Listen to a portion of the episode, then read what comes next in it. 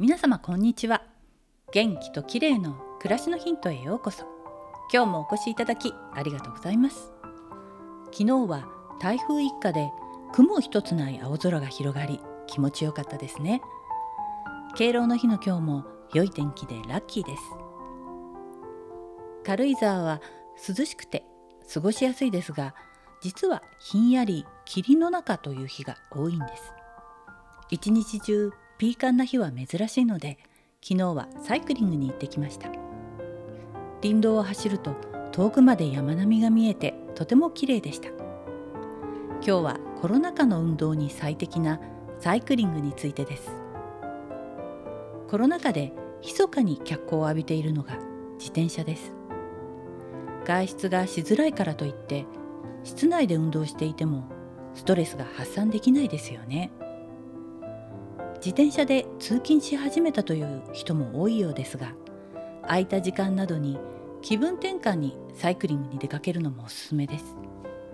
自転車なら3密や人との接触を回避して長時間運動することができます。自転車はあまり運動にならないと思われがちですが強度が低い分長時間続けられるというメリットがあります。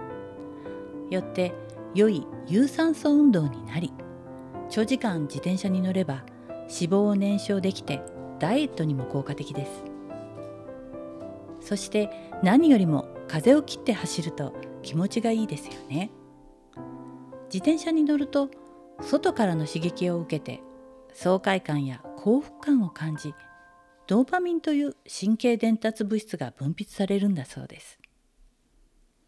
スポーツジムのエルゴメーターを漕いでいても風を切る爽快感は得られないですよね。家の中にばかりいると気分が落ち込みがちです。